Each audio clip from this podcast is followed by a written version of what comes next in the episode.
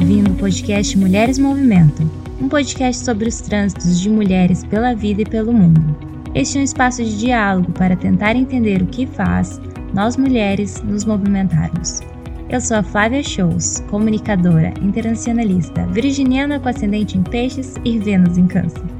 E junto comigo está a Patrícia Silva, também internacionalista, sonhadora, leonina com ascendente em câncer e Vênus em virgem. Nesse podcast você vai ouvir um tanto de reflexão e um tanto de trivialidade. A gente fala sobre sonho e impedimento, sobre mover, mas também sobre saber ficar parado, sobre o que nos engrandece, mas também sobre aquilo que nos violenta, sobre amor ao outro e também sobre pertencer a si mesmo. Vem com a gente!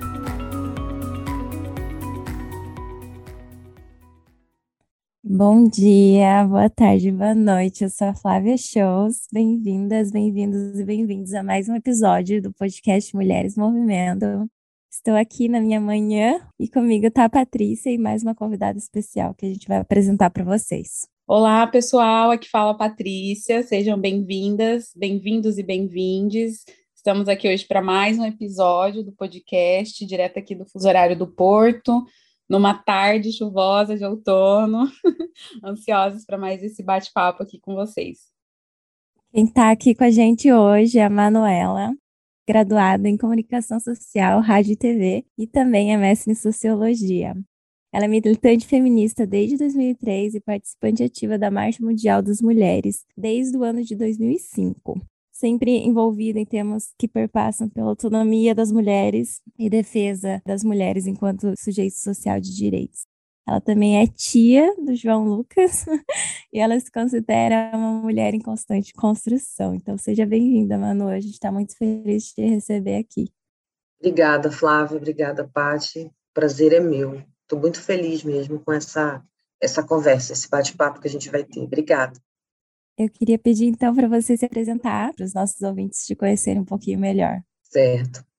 Bom, é, eu me chamo Manuela Nicodemos Bailosa, sou filha da Bárbara Nicodemos e do Manuel Bailosa, irmã da Mariela, do Márcio e do Leonardo Bailosa.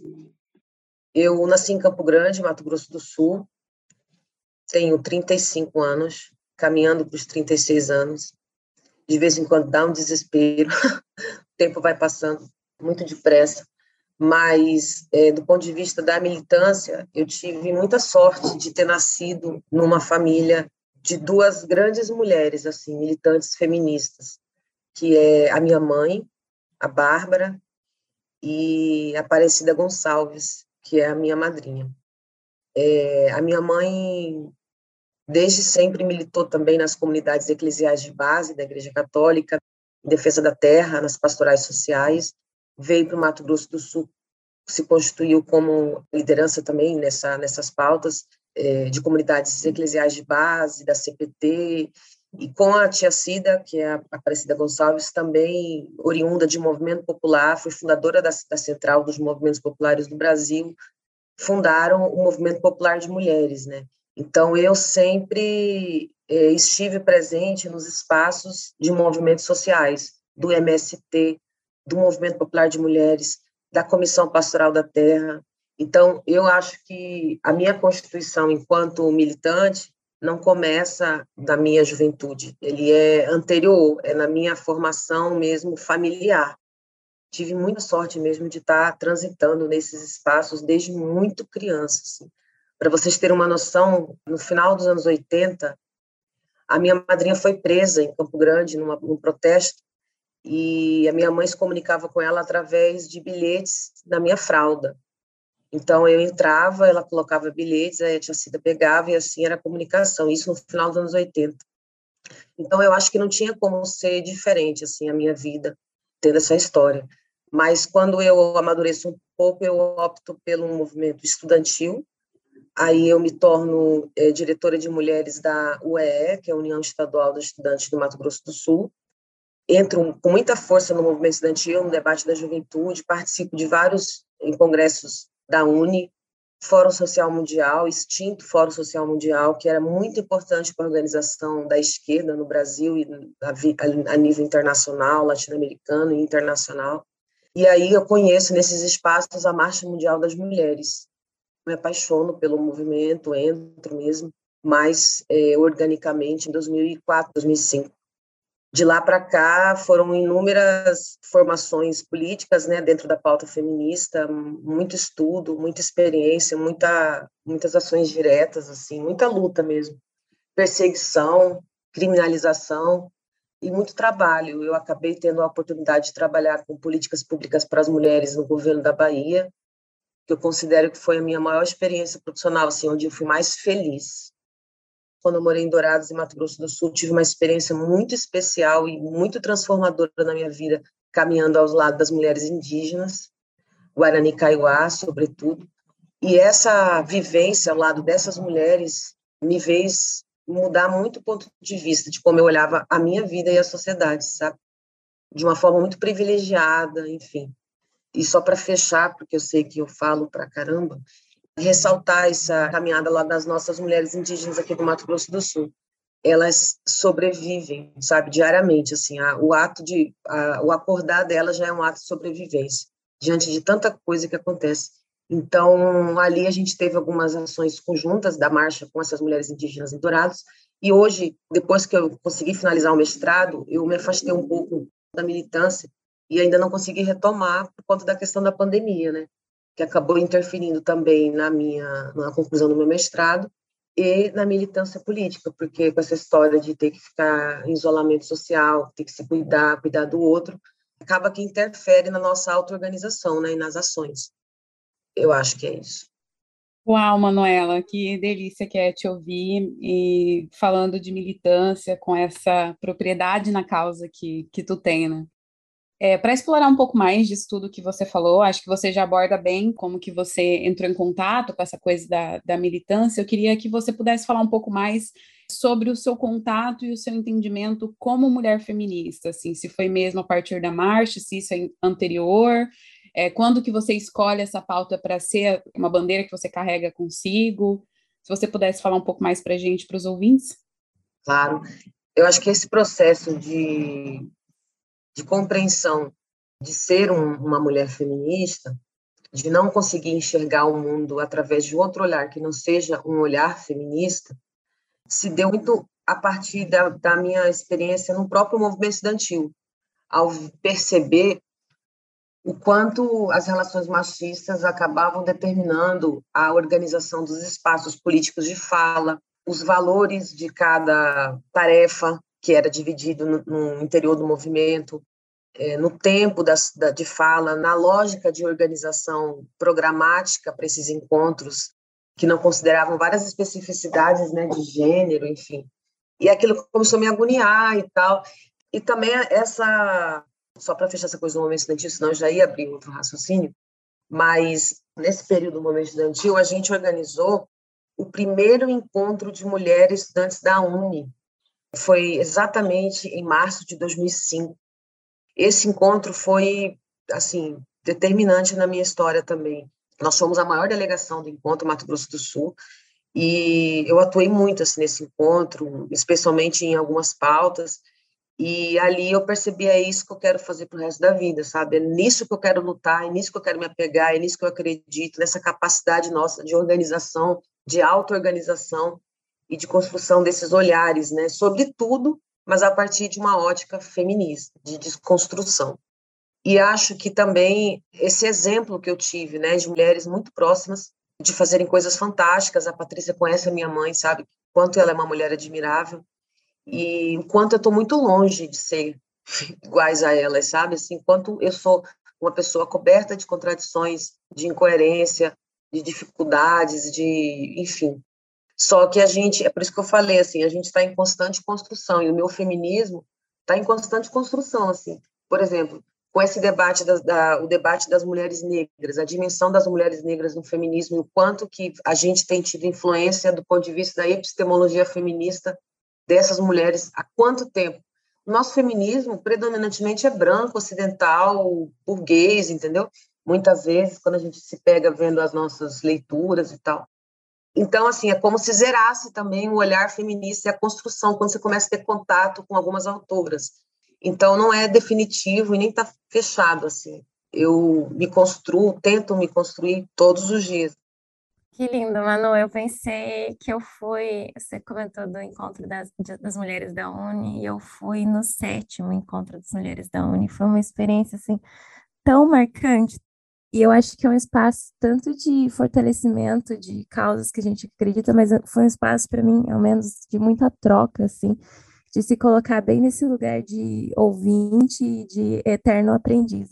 Então, você falando, eu já, já resgatei a memória, assim, e fiquei com um quentinho no coração, porque na minha trajetória, acho que também teve uma, uma importância, assim, muito grande estar tá envolvida e estar tá nesses espaços. Para mim foi até estranho quando acabou, foi em Niterói esse encontro, e eu falei, gente, eu tô voltando para um mundo que tem homens também.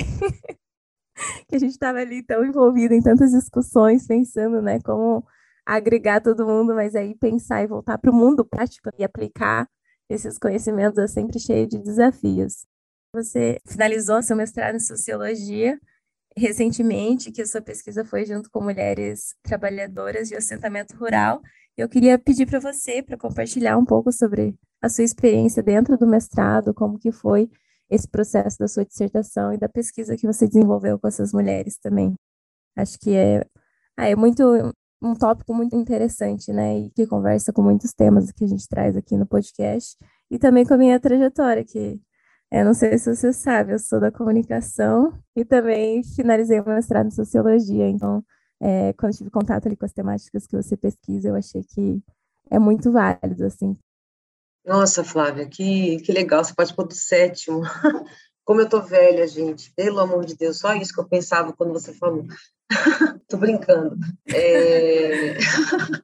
Não, mas eu acho incrível que ainda continua, né? Que mais e mais mulheres estão, estão envolvidas, né? E, e, isso de pensar que é um, é um trabalho que a gente faz que é para a vida toda, né? A gente começa esse trabalho é. e outras e outras mulheres de outras gerações vão poder ter Exatamente. esses espaços e continuar construindo. E essa sensação que você falou de na hora que está acabando, isso é tão nítido, assim, é tão frustrante quando de fato está acabando esses espaços, esses encontros, assim, dá uma coisa no coração. Eu sinto a mesma coisa também, sentia.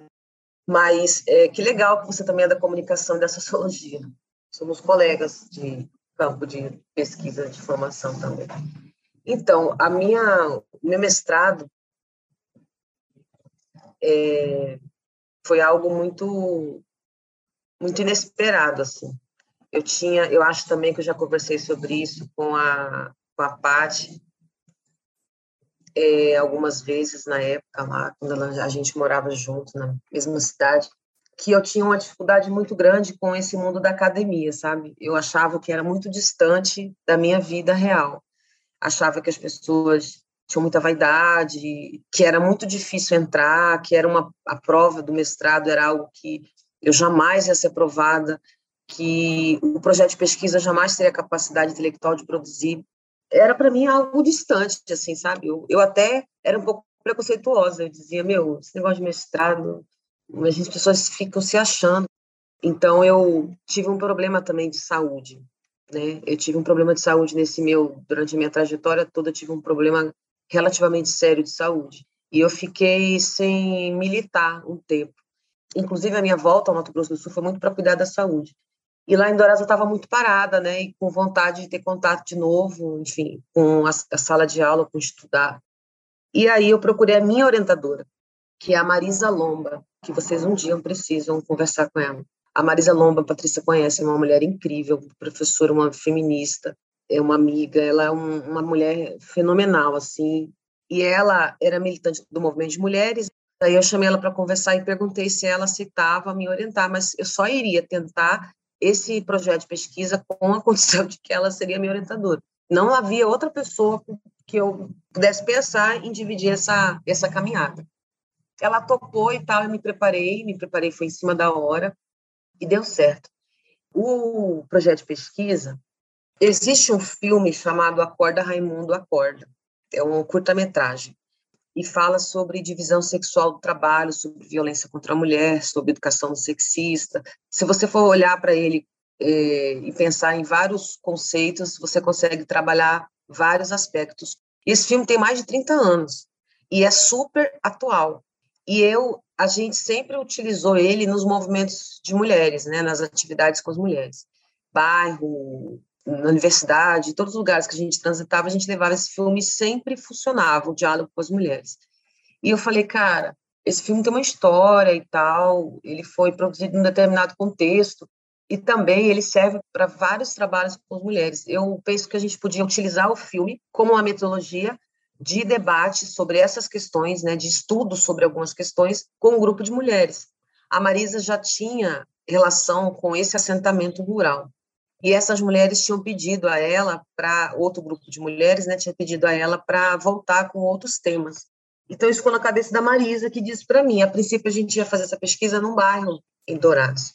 Mas aí ela, ela veio com essa história da, das trabalhadoras rurais. Eu já tive experiência de trabalhar com as mulheres rurais, gostei muito. E seria algo desafiador, né? Porque se na cidade a gente já tem dificuldade que chegue algumas questões, é, imagine num assentamento, numa aldeia, numa comunidade quilombola. Então, eu sou movida por desafios, né? Mal eu sabia tanto de desafio que veria muito mais do que eu imaginava, mas enfim. Aí a gente topou e fomos construir com as mulheres esse projeto.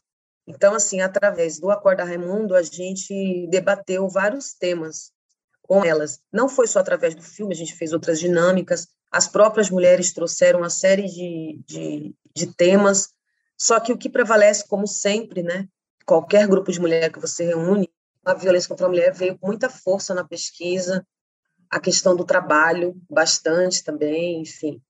E aí foi a, eu desenvolvi a pesquisa, nós desenvolvemos a pesquisa muito a partir do que as mulheres trouxeram na narrativa, porque a pesquisa foi isso, foi analisar as narrativas das mulheres do assentamento através do filme Acorda Raimundo. Então foi uma experiência única, eu aprendi muito, é, fiquei com muita vergonha várias vezes por algumas contradições que a gente tem, né, enquanto pessoa jovem, enfim. E aí elas maravilhosas lá, sabe? Assim, eu, eu, aprendi muito. Todas foram um grupo mais ou menos de 15 mulheres. Assim. Elas são extremamente solidárias. A gente fazia almoço coletivo, café da manhã coletivo. Eu dormi na casa de algumas delas vezes. Convivi, gravei o dia a dia, porque eu gosto muito de audiovisual, muito. É, foi uma, uma experiência incrível, assim. E a formação foi um detalhe, entendeu? A vivência foi espetacular o título é um detalhe. Até porque é estranho, né, falar eu sou mestre, assim, eu, eu realmente prefiro dizer que eu estou em construção sempre. Tem hora que eu nem acredito, inclusive, que acabou, porque parece mestrado, gente, não sei se você já, a Flávia já falou, acho que a Patrícia já deve estar até fazendo doutorado também, eu me perco às vezes nas informações, mas é, parece que nunca acaba, né? A gente entra assim e parece que nunca vai acabar, e quando acaba parece que não dá falta alguma coisa. E, e, foi maravilhoso. E essa coisa de sair de casa, né, de fazer uma pesquisa fora da, da cidade, no meio de um assentamento rural, de você ter tu, tudo isso que significa. E no finalzinho dos grupos veio a pandemia.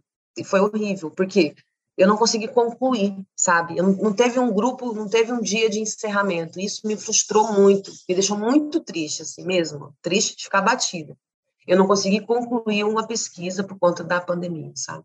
Mas, assim, as mulheres já estavam muito preocupadas no último encontro, algumas já não foram, e, e seria muito irresponsabilidade continuar só com esse fechamento.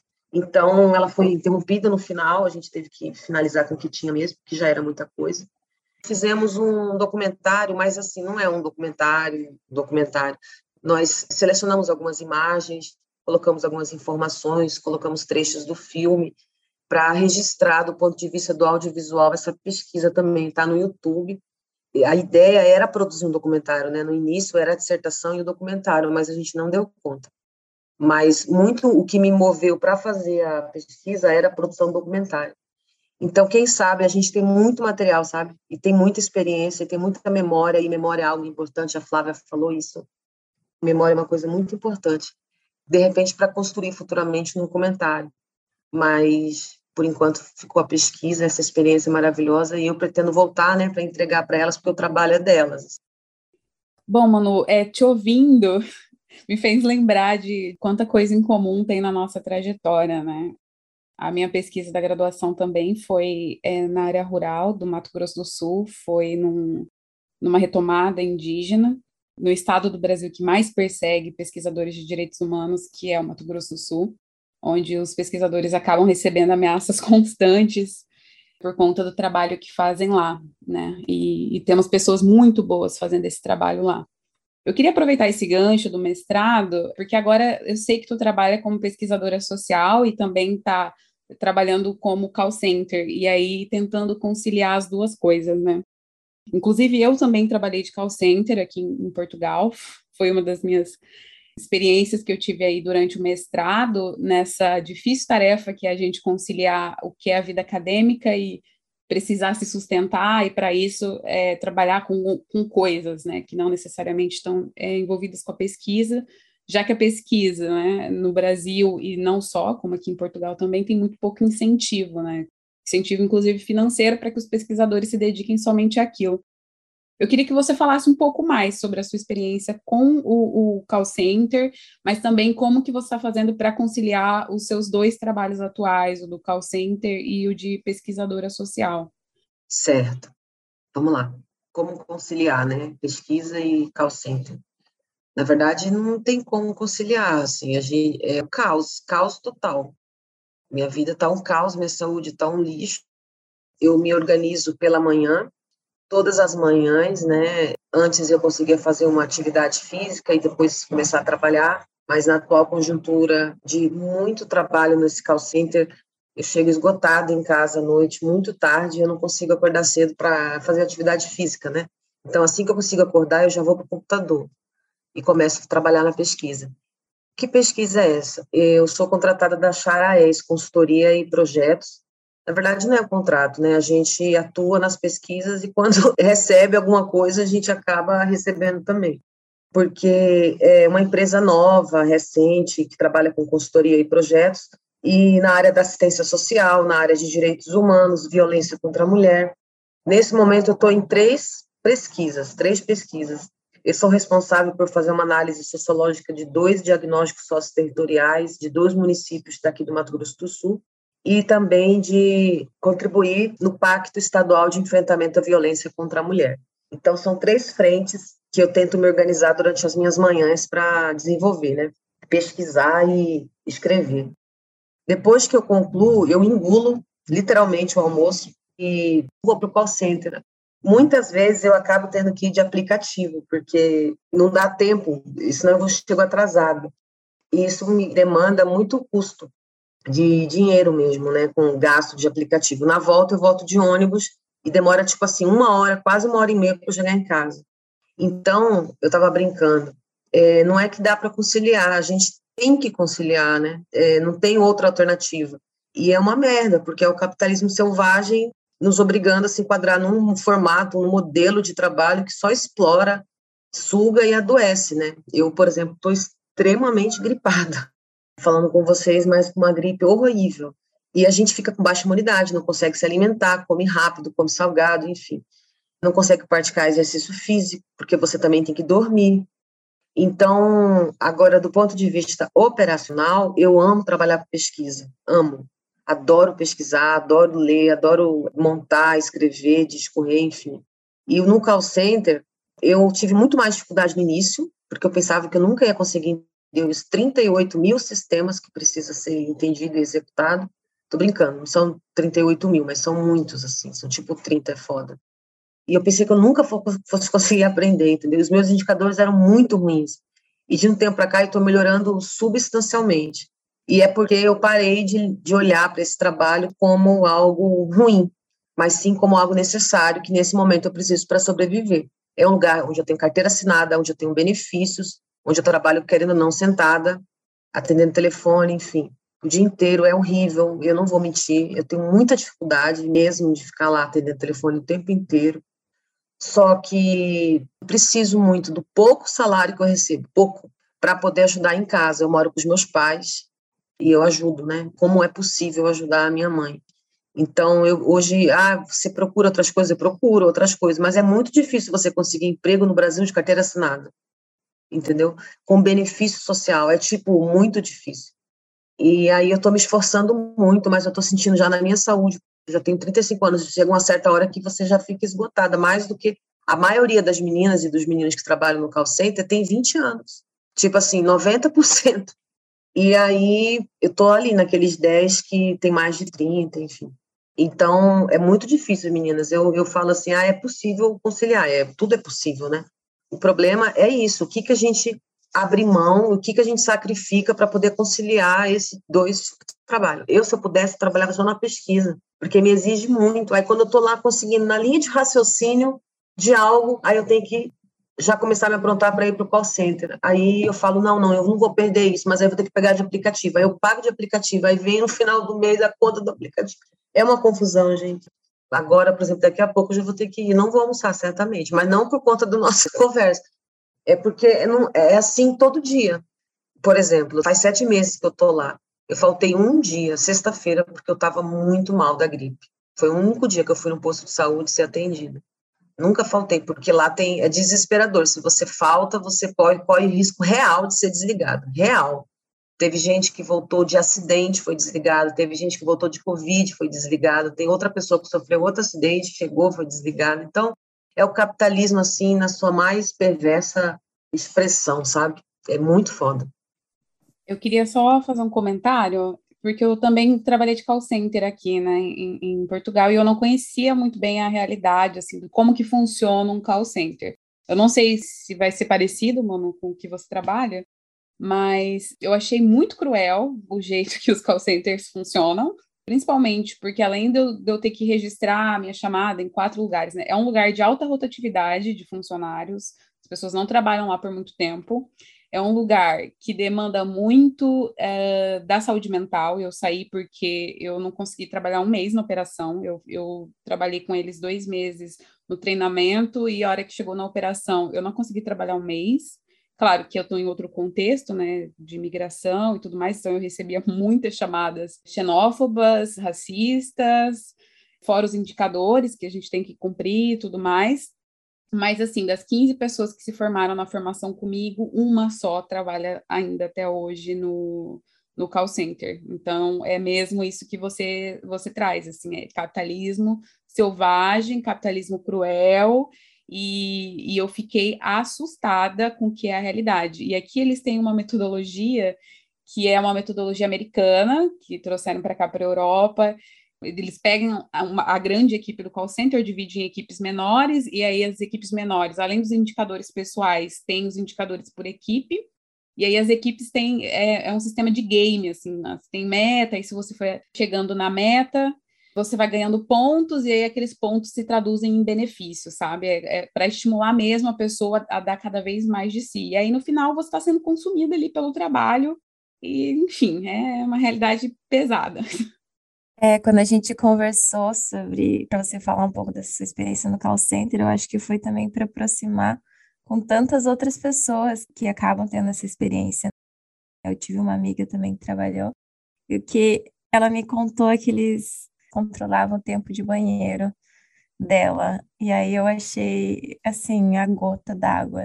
Então, quando a gente pensou em, em, em dar esse espaço aqui para você falar um pouco sobre isso, é também porque é mostrar isso, né? A gente concilia porque tem que sobreviver, mas não deveria ser assim. Flávia, é, obrigada por falar isso, a questão do banheiro, porque é, é exatamente tudo que a Paty falou é exatamente igual, a não ser com essa questão da xenofobia, que não tem aqui, é, mas tem de outras outras expressões né, machistas, enfim. Mas com relação ao resto que a Paty falou, Paty, é igualzinho.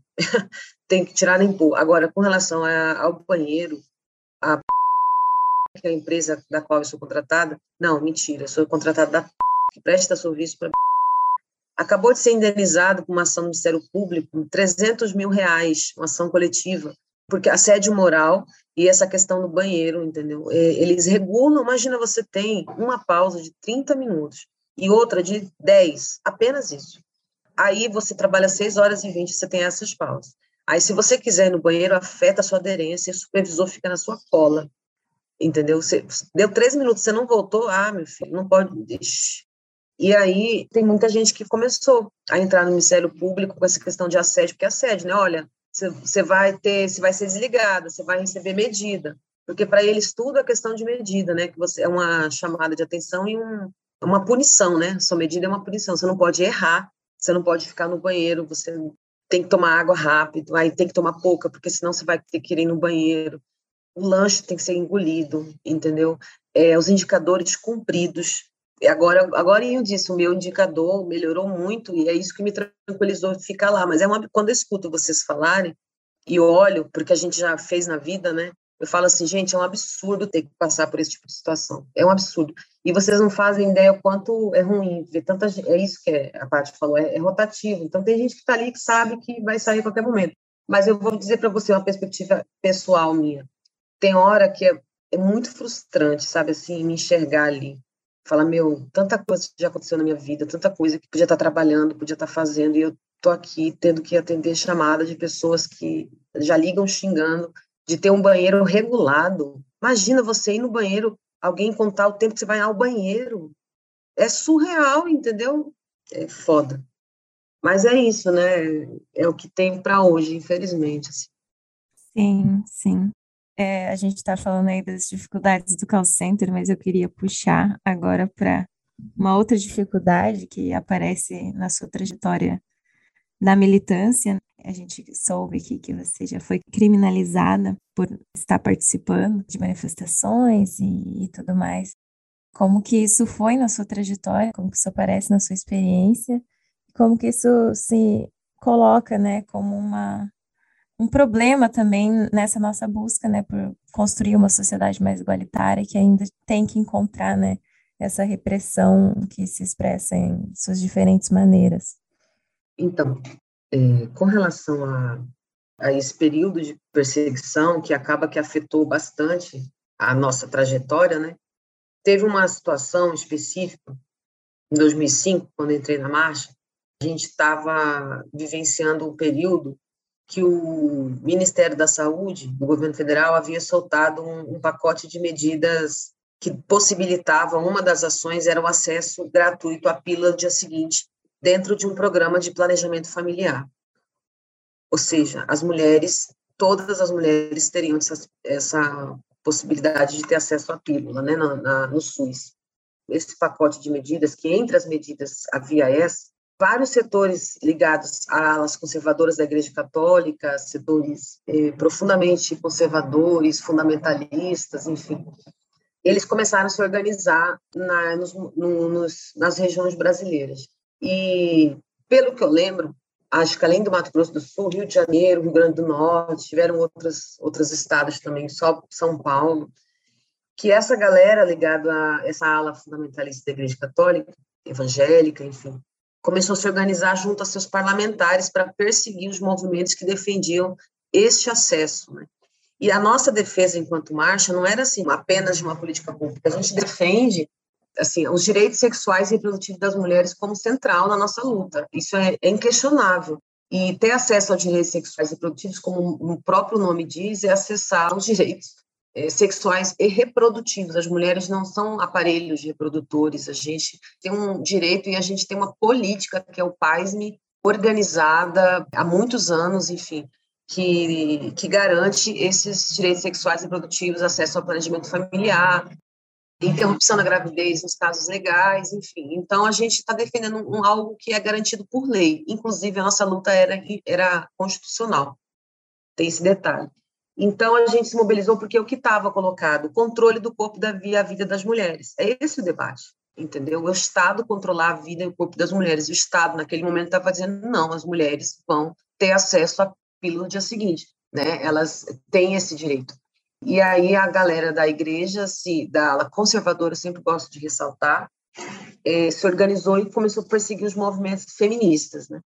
Naquele momento, independente da agenda governamental, que nos colocou esse desafio de defesa da política pública, nós temos uma agenda na marcha. E 28 de maio é o Dia Latino-Americano de Saúde da Mulher.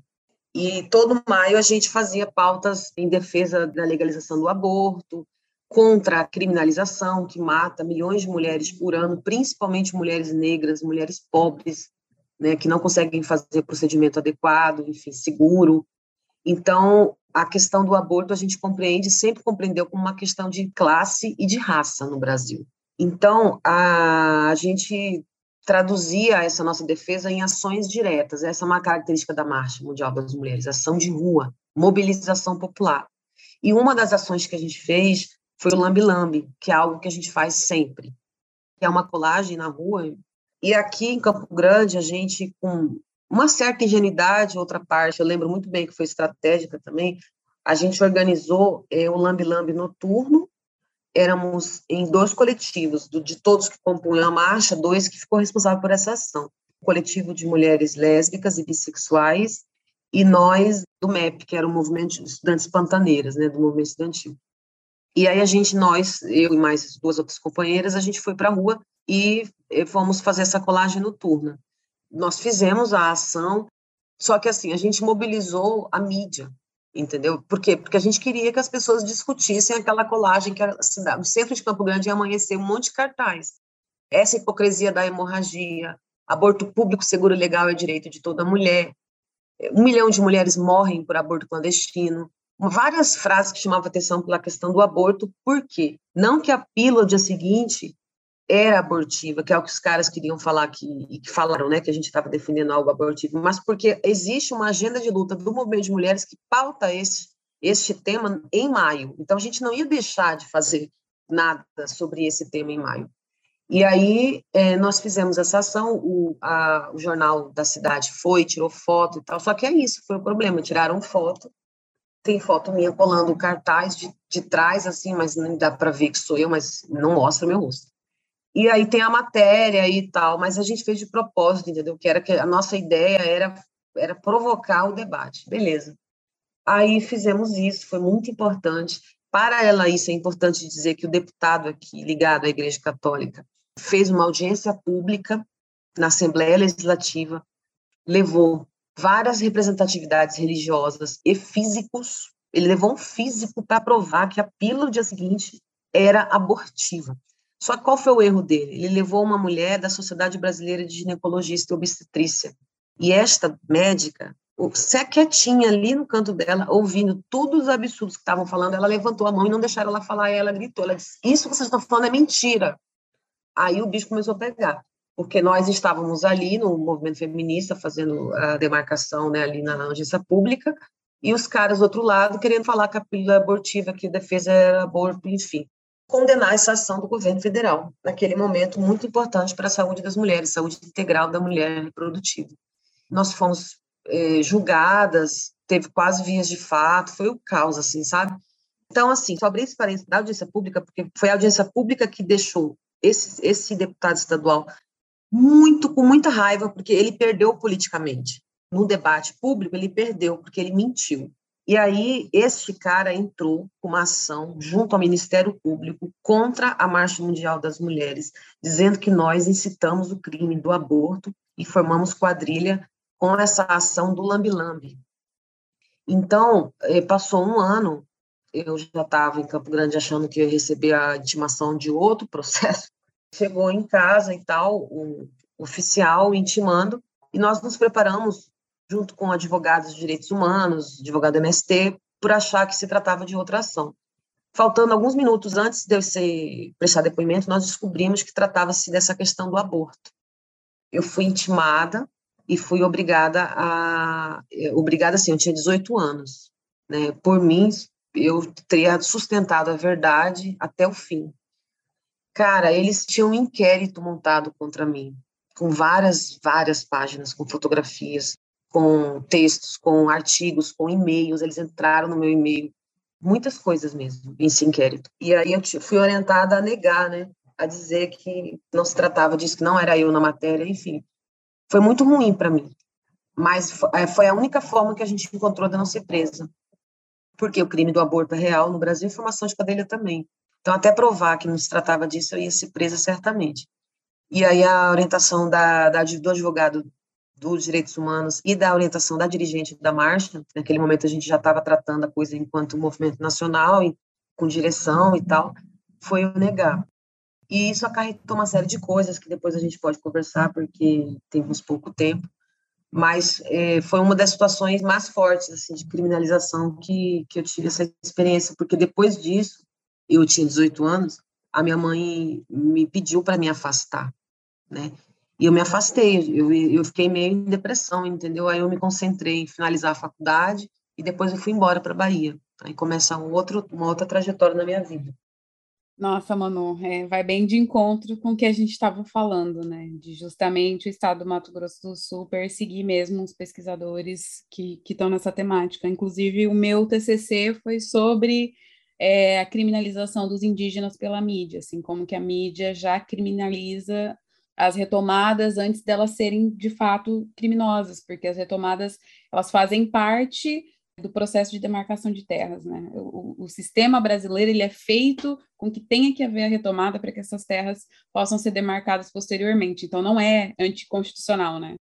Mas são criminalizados. Inclusive eu também durante a faculdade cheguei a receber ameaças políticas com, com prints das minhas redes sociais e tudo mais por conta de, de estar na, nas retomadas. Então é a nossa realidade do Estado, né? Bom, eu queria puxar aqui para a última pergunta, que a gente faz aqui sempre para todas as nossas convidadas, que é o que, que te movimenta, qual é a força que te impulsiona a, a, fazer todas essas coisas, a carregar essas bandeiras com, com você? Três coisas me vieram na cabeça e eu vou ser bem objetiva, assim, poderia dar uma resposta mais completa e estrutural. É, a possibilidade das mulheres viverem sem violência. A possibilidade, sabe? real disso não ser mais algo que marca as nossas vidas, nenhum tipo de violência. O respeito e a garantia de que as nossas diferenças não afetarão a nossa dignidade, mas que essas nossas diferenças que existem, são muitas, pudessem ser potentes para multiplicar a nossa dignidade, respeito, enfim, mas que a diferença não determinasse a discriminação, sabe? E por fim, mas não menos importante, é a questão do racismo, saber que a nossa militância deve caminhar no sentido de destruição do racismo é algo que também me dá energia, porque não é possível a construção de qualquer sociedade, qualquer debate sobre qualquer coisa, se a gente não colocar com centralidade a derrota do racismo, sabe, em todas as suas dimensões, de classe, de gênero, sexual, todas. Mas, assim, o racismo tem que nos guiar, e a gente tem que estudar sobre isso, tem que nos orientar. E isso é algo que tem me movido muito.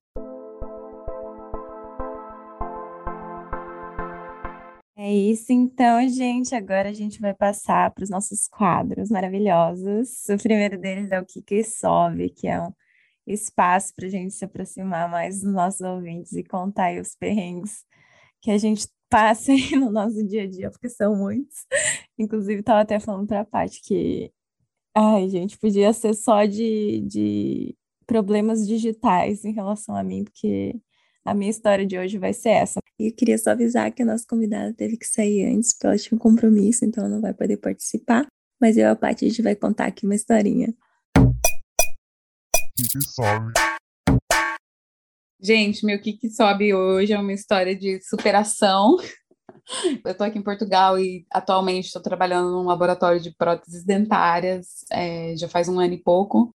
E essa semana eu consegui fazer a minha primeira prótese e, gente, prótese é um negócio muito engraçado. Uma boca cheia de dentes de acrílico feito na sua mão. E, enfim, eu estou há muito tempo tentando e essa é a minha história feliz da semana, que eu finalmente consegui fazer a minha primeira prótese. Que legal, eu amo que acaba desenvolvendo habilidades distintas, né? Quando que você ia pensar que você está fazendo próteses dentárias. Achei maravilhoso, parabéns, amiga, pela sua conquista. Então, estava eu no metrô só que ainda era na parte da superfície, então ainda tinha rede. E aí entrei no Instagram lá, fiquei olhando, achei essa imagem de uma atriz brasileira tocando uma música de DJ, assim. Aí o memezinho era quando eu não consigo dormir, quando eu tô com uma, com uma insônia.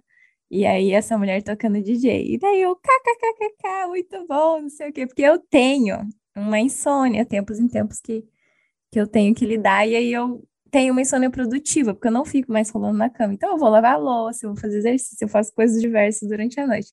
Aí eu vi ela sendo DJ, eu falei, gente, maravilha, sou eu, total, podia ser DJ. e aí eu compartilhei, kkkk, eu toda. E nisso eu apertei na publicação e era um, uma conta de sexualidade que vende vibrador e não sei o que. E aí que eu entendi que, na verdade, ali ela não estava tocando sendo DJ, né? E aí eu falei, meu Deus do céu, não tem problema, né? Mas eu não tava querendo ali naquele momento compartilhar algo assim. Aí eu saí correndo para deletar. Nos últimos 30 segundos antes de perder o sinal, eu consegui deletar. e daí eu não fiz uma exaltação da masturbação por acidente, embora se fosse proposital estaria ótimo. Então esse é meu, esse é meu que, que sobe da semana. É, e depois eu pensei, fiquei pensando em tantas gafes digitais aí que eu podia compartilhar. Nossa senhora, tem muitos.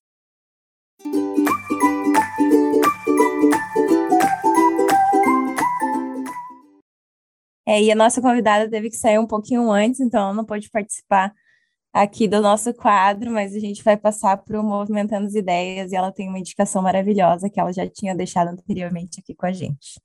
Eu estou com bastante dificuldade de, de tempo para leitura, né, de tudo que eu queria. Então, vou indicar um livro que, em especial, eu estou lendo, Lélia Gonzalez, da Flávia Rios e do Alex Hatz. É uma biografia da Lélia é uma coleção do Retratos do Brasil Negro. É uma publicação sobre a trajetória da Lélia Gonzalez. Todo mundo tem que conhecer a história da Lélia Gonzalez. É uma mulher, é uma brasileira, uma latino-americana, fundamental para o pensamento social brasileiro, não só com relação à questão do enfrentamento ao racismo, mas na estrutura do pensamento social brasileiro. Lélia Gonzalez é a minha indicação de livro. Agora, Paty, se você quiser compartilhar suas indicações. Gente, hoje, então, para minhas indicações, eu trouxe um filme, um filme brasileiro, se chama Morte e Vida Severina. Talvez muita gente que esteja escutando já conheça, mas se vocês não conhecem, fica a indicação.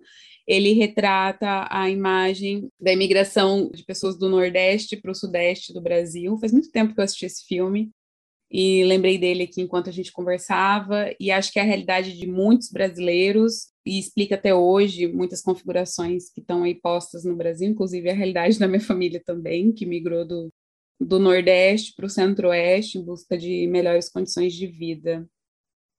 É, eu vou indicar dois podcasts, que eu acho que um deles eu já indiquei, na verdade, mas é, o primeiro deles é o Sexoterapia, que tem a Ana Canosa, aquela psicóloga e terapeuta sexual, ela sempre está acompanhada ou da Bárbara, que é uma jornalista, mas na primeira temporada era uma outra jornalista que era muito, muito boa. E aí elas trazem temas relacionados à sexualidade, a sexo, a tabu, a dificuldades, enfim, e, e sempre trazem casos das pessoas. Então, é um podcast que eu sempre coloco antes de dormir, fico ali ouvindo e sempre aprendo alguma coisa nova. Então, acho que ele é, ele é bem fácil de escutar, assim.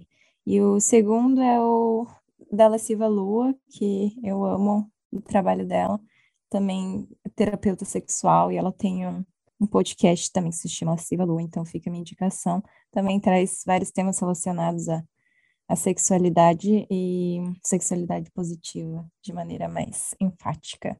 Então, essas são minhas indicações para o dia de hoje. Eu queria agradecer muito a participação da Manuela, agradecer a minha parceira de podcast de vida, que é a Patrícia, e Obrigada, pessoal. Obrigada pela audiência. Sigam a gente lá no Instagram, arroba Mulheres Movimento. E até mais. Manu, obrigada pela participação. Foi uma honra eh, ter você aqui compartilhando sua história com a gente. Obrigada, Flávia. Sempre dou ótimas risadas com a minha companheira de podcast. Gente, um beijo. Até semana que vem. Sigam a gente nas redes sociais.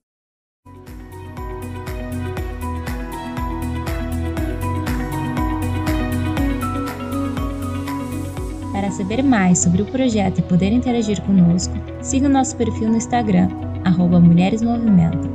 Nosso e-mail de contato é mulheresmovimentam.gmail.com. Indique nosso podcast para suas pessoas queridas e aproveite!